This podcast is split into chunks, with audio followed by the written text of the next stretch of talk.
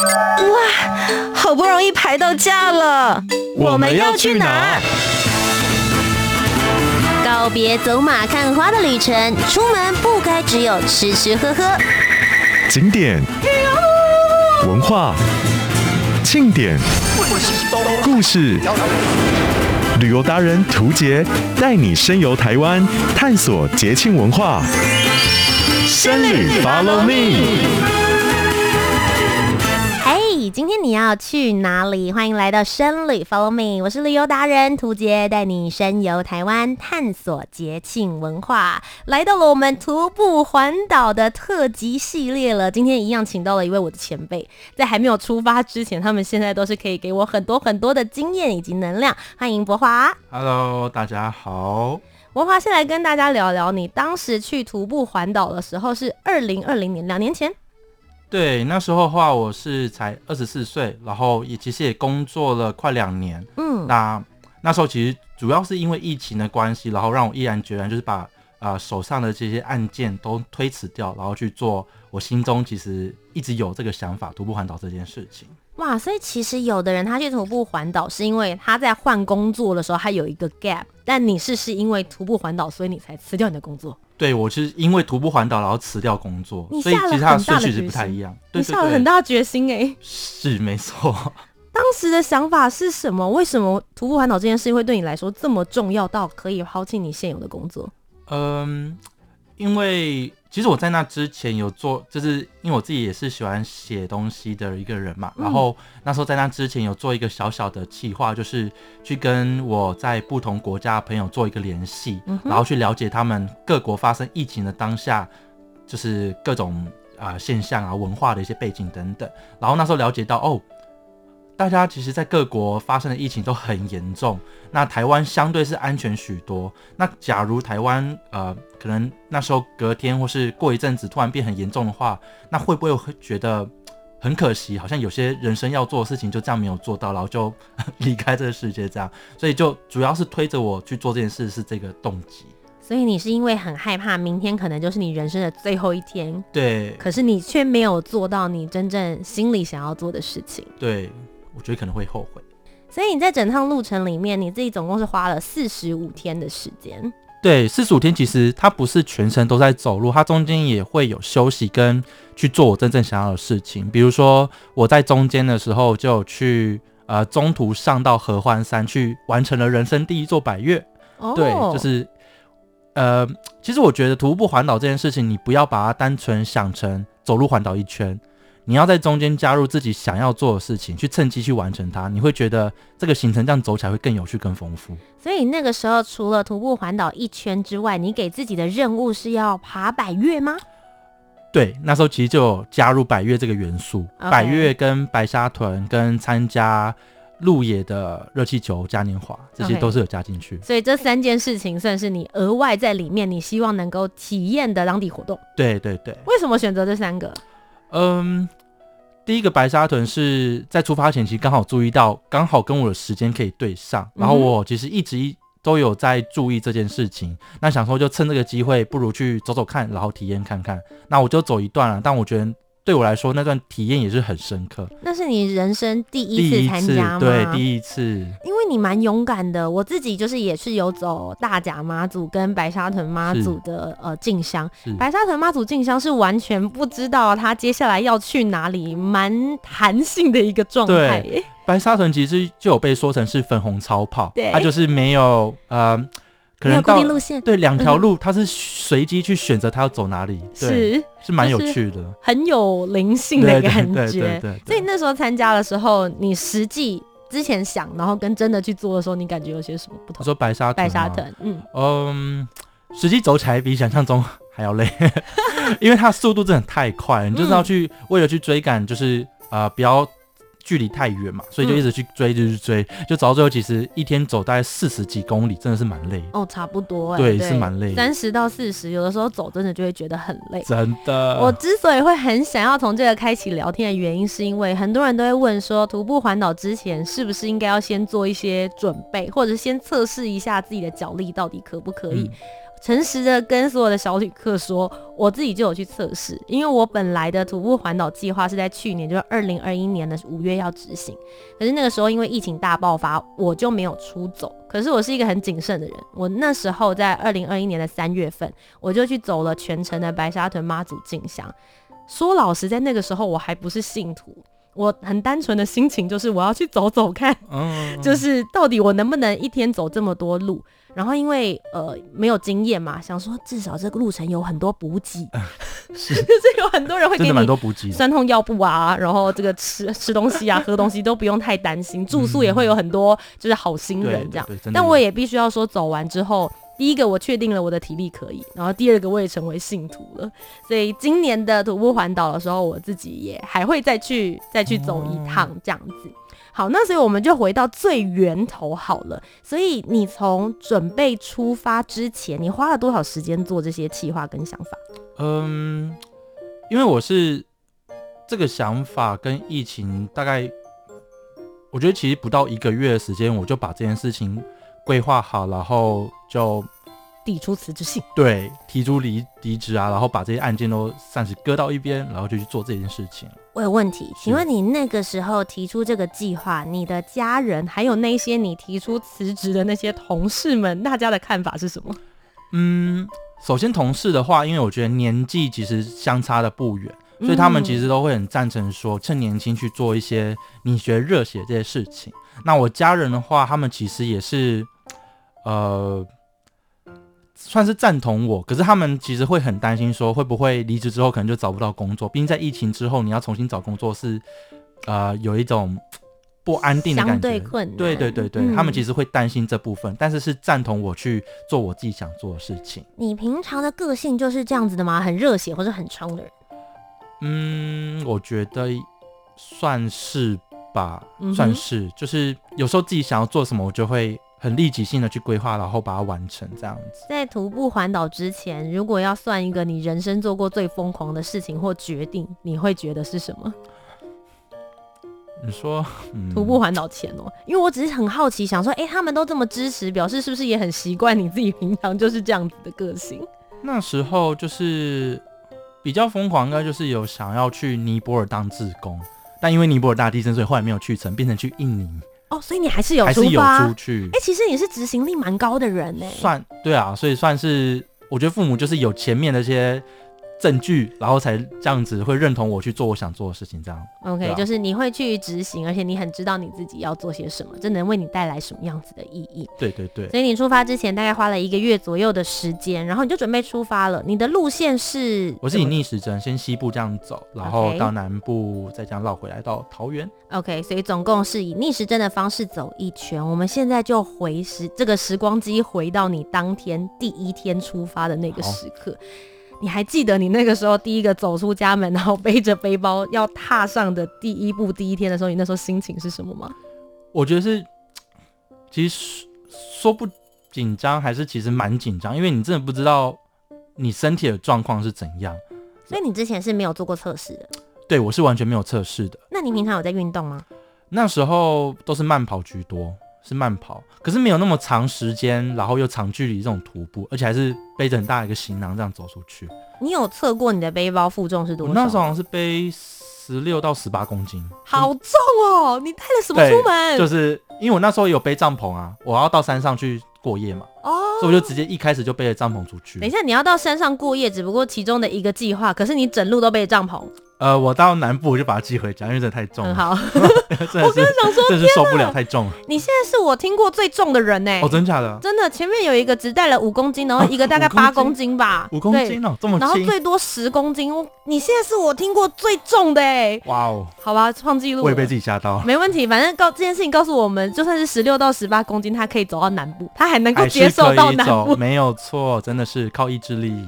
好，所以你那个时候好背的这么重，也不确定自己能不能够完成这件事。对，第一天有发生什么让你觉得很难忘的事吗？第一天我就爆掉了，就是对，没错，我第一天是规划从中立走到新竹火车站附近，大概是三十多快四十公里。你第一天就走快四十，You crazy？对，所以我我会我后来会建议大家，就是如果真的第一天要走，然后前面可能没有做过太多训练的话，距离短一点。先让自己去适应自己的脚程，然后了解自己的身体状况，再去慢慢增加距离。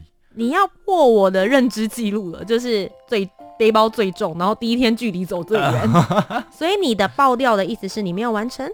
我有完成，我还是走到，但就是觉得走到的时候脚已经痛到不行，那时候还长了两颗大水泡，很大，就是已经三分之一大那种，超级大颗的。第一天，第一天就这样，所以我第二天的时候，我好像走的蛮短的，嗯，对，走到走到哪里啊？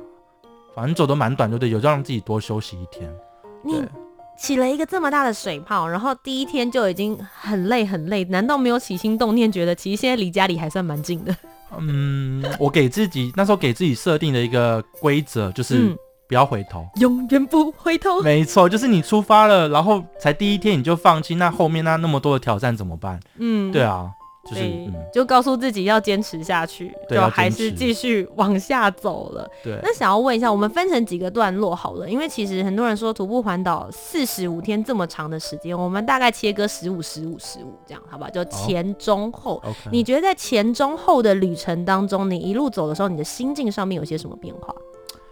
好，嗯，我觉得一个最大的变化就是前面你会开始收到很多人的鼓励。然后可能帮你加油啊，然后送你东西，然后中间之后你会开始对这件事情有点，嗯，小小的麻痹啊，就是已经太多，然后一直听到加油好像有点小腻，可是还是会很感，还是会很感动。原来我之前摇下车的时候说加油哦，其实对方心里讲说 OK，I know。对，就是其实会一直因为一直听到嘛，可是感动还有，只是没有像刚开始那样感动这么呃幅度这么大。对，那到后期的话，大概就是对这些东西，OK OK，就是谢谢你了。对，就是当一个声音这样，背景声音这样慢慢修过，呼啸而过。对，可是后期后期其实还发生一件事，我觉得是呃，目前觉得蛮有趣的，就是呃，我走到宜兰的时候，然后我发现，哎，怎么越来越多人突然说，哎，你是那个谁谁谁吗？然后后来我才发现，我在应该是徒步环岛社群里面有一个人经过的时候，把我的背呃背就是背上的牌子拍下来说，他现在这个人正在宜兰要往哪里走，然后路过人帮他加油，然后他就 po 上去之后，好像有我看那个战术有六七千人，然后每天都有很多人特地为了去拦我，然后来跟我就是送东西加油这样子，就觉得那个哎。诶就是蛮吓到我，因为我是第二天才发现，原来我的东西被 po 到那个上面，才会有这种效益。是因为其实有时候那个感动是我们大家都是陌生人，彼此也非亲非故，但是特别为了要去帮你加油，然后跑到那个，我觉得这件事对我来讲是一个印象最深刻的一个故事。那你有在这里面遇到最特别的一个鼓励吗？最特别的鼓励哦，嗯嗯，最特别鼓励，觉得。应该我觉得还是主要在白沙屯前面那一段发生的一些事情，就是，呃，有一对夫妻，应该是应该是夫妻啊，其实有点忘记，反正就是他们那时候认识了他们，然后也知道我在徒步环岛这件事情，嗯，然后那时候在到了苗栗才前面几天嘛，然后结束之后回到台北之后，他们又主动联系我说要请我吃饭这样子，其实我想说，哎，可能这种加油的东西，它只是一个在过程里面随机发生的，但我没想到这样缘分会。延续到结束之后，他们还会愿意主动，就是跟我联系，然后想要问问我近况啊，怎么了？对，嗯，这样子，就是这个缘分有继续往下，对，它是继续的，延续下去，它是继续的，不是这样就结束这样，我觉得蛮有趣的。那其实因为徒步环岛，大家都会说出发之前你要好好的计划，但大家都晓得走在路上的时候，计划会赶不上变化，一定会，一定会。有没有发生什么你意料之外的事，或是你本来 plan 好结果没办法实行的？嗯、呃。我觉得好像你可以讲一个好的，一个坏的，好了。好的吗？啊，我先讲坏的好了。就是一开始我对台南的印象就是，哎，好像交通蛮方便的嘛，然后也很热闹。就实际要从呃嘉义嘉义走到台南的时候，沿路真的是荒凉到不可以，真的是荒凉到荒凉到疯掉那样子。来，台南人出征。没有啦，开玩笑，怎么了？所以那一段路程有超乎你自己对台南的想象？对，就是呃。那时候走到林凤营还哪里吧，反正那边真的是很荒凉，真的是没有，因为一般人一般人可能对台南的想象就台南市区那一带很多吃的啊，很多玩的，很多古迹。可是，在台南就是市中心之外的地方，真的是你会不知道，哎，这边真的是台南吗？还是在其他乡下地方？那时候其实有点有点吓到，然后有点累到，因为到南部之后，因为那时候也是夏天的时候去徒步环岛，那时候真的是最热的时候，真的是中间是真有一度想要放弃，那个那就那一段有小小的放弃的念头，是因为太热，是因为我不知道，可能是热跟累当下激发了一个心情的状态。嗯哼，你每天都几点钟出门？我每天都会抓五点到六点。OK，因为这个时间会比较不会晒到那么多太阳。嗯，对对对。嗯，我也听说蛮多图友都是这个时间出门，比较舒服。那我就是之前我们也有遇到过十点钟才出门的，也有。我想说这么 free 是不是？但通常你会建议五六点在夏天，我会建议五六点，还蛮不错的。就是五六点你出门的话，你可以在就是下午一点到两点这个最热时段稍微多做休息，嗯，然后在后面再晚一点出发，就是可以多自己一点弹性的时间这样子。哎、欸，那我很好奇，因为其实，在走路的过程当中，当然我们可能会想，我自己也是夏天准备要出发嘛，所以都会觉得说应该是天气比较热，但一定会遇到一些，比如说像梅雨季，或者是可能台风季下大雨的时候，是。这个时候你会怎么样？子来做处理？你还是会照常出发走一样的路程吗？呃，我先分享，就是在台东那一段的时候，我有遇过很大很大的雨，但我还是照样走。对，那首先的话，你是要先把你背包的防水全部都做好，然后我建议带雨伞就好，不要用雨衣。我觉得雨衣没有很方便，嗯、因为雨衣如果是大雨的话，还是会吹进来啊。所以是雨伞的话，你至少可以挡住你前面的一些视线，让它看得更清楚，这样子。嗯，对。Okay, 所以带雨伞出门会比较好。对。可是因为我听过蛮多人在遇到大雨的时候，他就会那天选择休息。哦。你为什么没有选择停下来休息？我那时候给自己一个想法就是。我知道可能听起来很很奇怪、很疯狂，就是给自己一个体验，就是你是说下大雨像记者一样往前行？就是下大雨你还去走，你平常不会做这种疯疯子做的事情啊。那我想说，这徒步环岛，那你都出来，那干嘛为什么不体多体验一种不同的感受看看？你整个人都好疯哦，很疯吗？就是一个淋大雨，然后还要拼命往前走那种概念。可能会考虑到后果啊，就是如果下大雨，然后淋很累，然后脚可能会更酸，鞋子湿了，明天还要再继续。如果感冒了怎么办？你看，就是我这种妈妈心。哦，我完全没有想这么多，就直接 OK，下雨没差，直接走这样子。所以那是你遇过最大场的雨，然后你也没有停下来，继续往前走。对，其实可是我觉得雨中行走还是蛮蛮舒服。我比较不喜欢那种大热天，带热大热天。对，而且有一些像。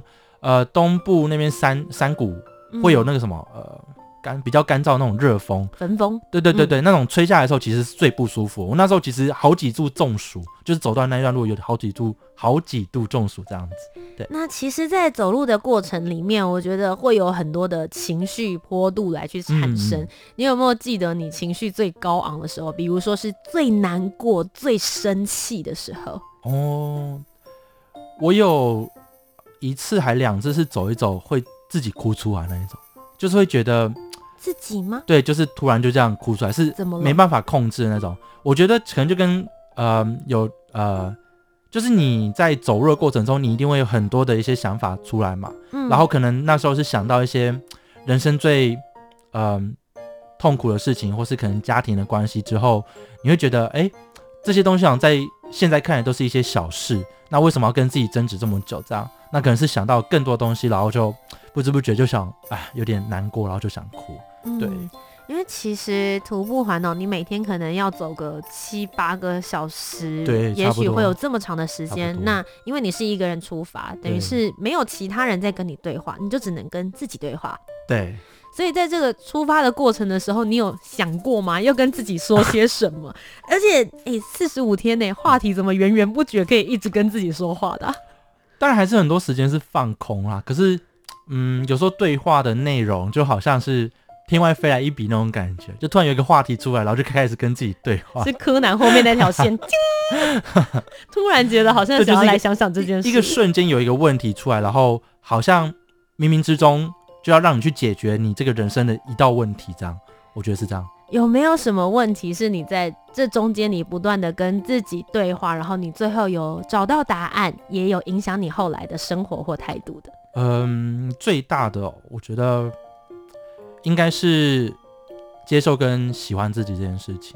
嗯、我觉得，嗯，可能之前应该说在徒步环岛之前，我个性还是会偏向比较内向，然后可能比较难以接受很多自己的一些缺点。但是在徒步环岛之后，我不知道为什么，可能是因为经过大自然的这种洗礼，然后有跟自己长时间这种相处对话，会发现其实这些缺点在某些程度上也是自己的一个优点，只是看你要用什么角度去看待你身上这些你可能过去不喜欢的这些事情。对，所以我觉得在徒步环岛之后，我变得越来越更更喜欢自己，更爱自己。我觉得这是一个很大的改变。你自己在回来之后，跟其他周边人相处，家人或朋友有觉得你有什么样的改变吗？他们的回馈？他们觉得我最大的改变应该就是越来越喜欢往外面跑吧。就是好像每个徒步环岛的人结束之后，那个双脚都是停不下来，你就是还想要就是，没有办法乖乖躺着，完全没办法，就是想要再继续走更多不同的路线。嗯、那我现在的话就是往山上去走，嗯，对，大部分好像都是会会爬山比较多吧，我在想。那因为其实路程非常非常的长，然后你会遇到很多的新朋友，有没有在这个过程里面让你比较印象深刻的新朋友的那个缘分？新朋友的缘分哦，嗯，有一个蛮特别的，就是他是台湾台湾人，然后他是背景是穆斯林，后来改信穆斯林。我觉得比较特别就是他，嗯。那段时间真的有点把我当成他的一个小孩一样，就是很很很好的一个照顾。那结束之后，他也是会不定时可能在啊、呃、中秋节啊，就会像长辈一样寄很多那种呃问候贴图来跟我问。你们在路上怎么认识的？呃，那时候我是打算去国小扎营，就是哦，终于用到你的帐篷了。对，就是在国小扎营的时候要去过夜嘛。然后后来他发现，哎。他家里其实也有很大的空间，那不如就邀请我去跟，就是你家他家他家的，可不一开始是说扎营，然后后来到到他呃那位阿姨家之后，阿姨的妈妈就说，哎、欸，我们有客房，为什么不睡客房，就还要扎营？然后后来我就去睡客房，对，OK，就意外的路上被领到缘分是这样子开始的，OK，所以他把你从国小那边的扎营拎到他们家的客房之后，然后你们就是有聊天，就是有聊天，对，嗯、然后那段的话，后来还有带我。去就是苗栗的那段是那边在苗栗嘛，然后苗栗附近一些景点去玩，然后跟我介绍一些东西，我觉得是真的很把我当小孩子在看。我觉得那段时间是有点感动，嗯，有点感动。会说有点是因为刚开始其实有点惊吓，嗯，就是因为才刚开始徒步环岛，你不知道会有这么多的意外的收获，然后这种收获突然太大的时候，你就觉得嗯，是不是有诈之类的？但其实不会，完全完全不要有这样的想法，就是。用感恩的心去接受这一切就对了，对。因为我觉得我们从小被教育的过程啊，就会说，哎、欸，要小心陌生人，陌生人，对。或者是我们接到电话的时候，告诉你中了多少钱，你心里都会觉得是诈骗、啊。对对，就是有这种心态。可是我觉得在徒步环岛会慢慢的去磨掉这样的一个想法，就是因为你会一直不停的接受别人这种无私的这种，你明明就素昧平生，那为什么一直给你这种那么多的鼓励？我就慢慢会去磨掉说。陌生人好像都等于坏人这种想法。我以前在旅行的时候，蛮喜欢住青年旅馆的。然后除了价格便宜之外，我觉得是可以认识很多新朋友。可是有一点就是，可能你在青年旅馆是要跟八个人、十六个人，然后我最高有曾经跟五十四个人睡在同一间哇，这么房间的的状态。然后就很常会有人问我说：“诶，那你的东西怎么办？你带了这么多值钱的东西在路上，你都不担心会被偷吗？”哦。然后我那时候才想说：“诶，对耶。”就是我们从小的时候都在想说，你要把值钱的东西好好的收着。对。可是你旅行久了之后，你反而会觉得你不会把所有的人都当坏人。对。对，我觉得是那种心态。当然也会说会，可能警觉心变得稍微比较低一些 些。可是我觉得是会愿意去相信人。对，愿意去相信人这点，我觉得是改变的其中一件事情。你在走的这段路程当中，因为我们刚刚讲的都是一些比较可能呃开心啊、难过啊，或者是生气的事情，有没有让你觉得最有成就感的时刻？成就感时刻吗？嗯，大概就是回家那个时刻，是觉得哦，踏进家门那一天哪，我真的是竟然真的是做到这件事情，那个是最最。最开心的一件事情，我最后一天在走，也是走应该四十公里吧。可是那一天完全不会累，就觉得哦，心情是特别轻松 哦，我要回家的那种感觉就很开心，这样。嗯，对。那其实，在这个路途当中，你刚好提到你有背帐篷，然后也有扎营，但很多时候住宿这件事情，其实是在徒步环岛过程之中，大家要出发之前最紧张的事情。有没有什么可以给大家一些小的建议？住宿的话，嗯，我觉得一开始要先看你是怎么规划这件事情。那我就其实也有遇过说，有人是要零元徒步环岛，那林园的话，他可能有他自己的方式去，可能某些技能去幻术之类的。对，那我也有人是全程用扎营的，也是有。那我这边的话，我会觉得，呃，其实住住宿的话，我会建议住可以让自己睡得比较舒服的，因为你你的睡眠品质会影响到你隔天的心情状况跟体能的状况，我觉得这点很重要。嗯、然后在西部地区的话，我通常都是第一天的下午才开始决定我要去住哪里。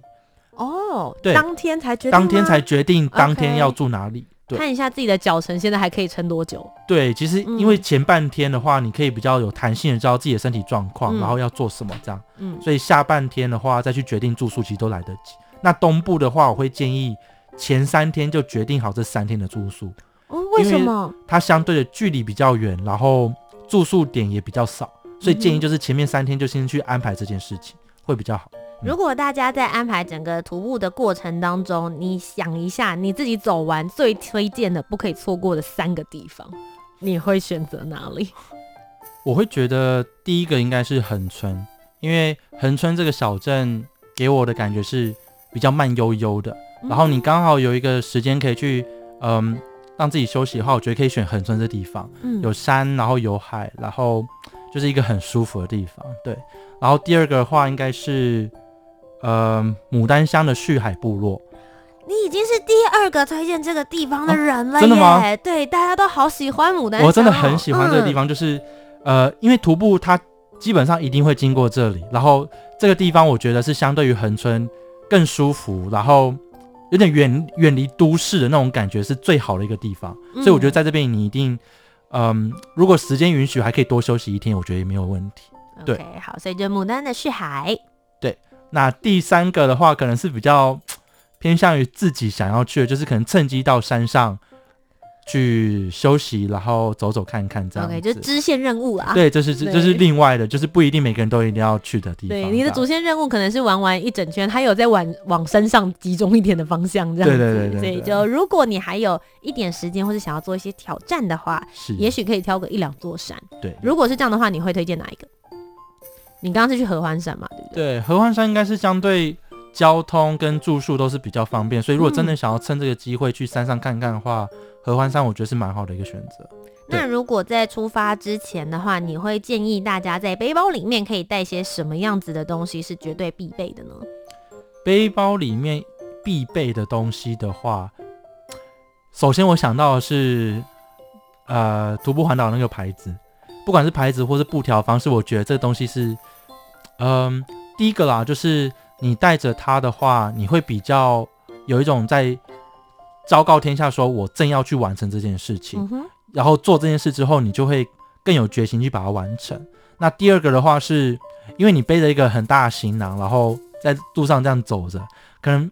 不知道人会以为你是流浪汉吗？还是被赶出家门？所以这个也是去告诉别人说，OK，我正在做这样的事情。那别人可能就会不会这么好奇，反而会来跟你很主动、热情跟你鼓励啊什么的这样。对，嗯，这是一个我觉得徒步环岛一定要准备的一个东西。今天非常谢谢博化来到深旅 Follow Me，跟我们分享了你徒步环岛的故事，谢谢，感谢前辈。那如果想要了解更多，他现在徒步环岛回来之后，也开始走一些户外跟登山。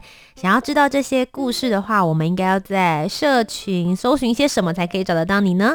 可以在 Instagram 上面看到我很多，就是分享登山行程，然后也有一些比较特别路线的故事。对，嗯，我们要搜寻什么字串？有点复杂哦，就是 G J 九四一 K，然后一条底线，然后 T W。好的，希望大家呢都可以跟着我们一起去出发，找到属于你自己的徒步环岛的故事以及旅程。非常谢谢博华，谢谢，谢谢。那么各位小旅客们，我们今天的节目到这边告一个段落喽。我是旅游达人涂杰，我们下周节目再见，拜拜，拜拜。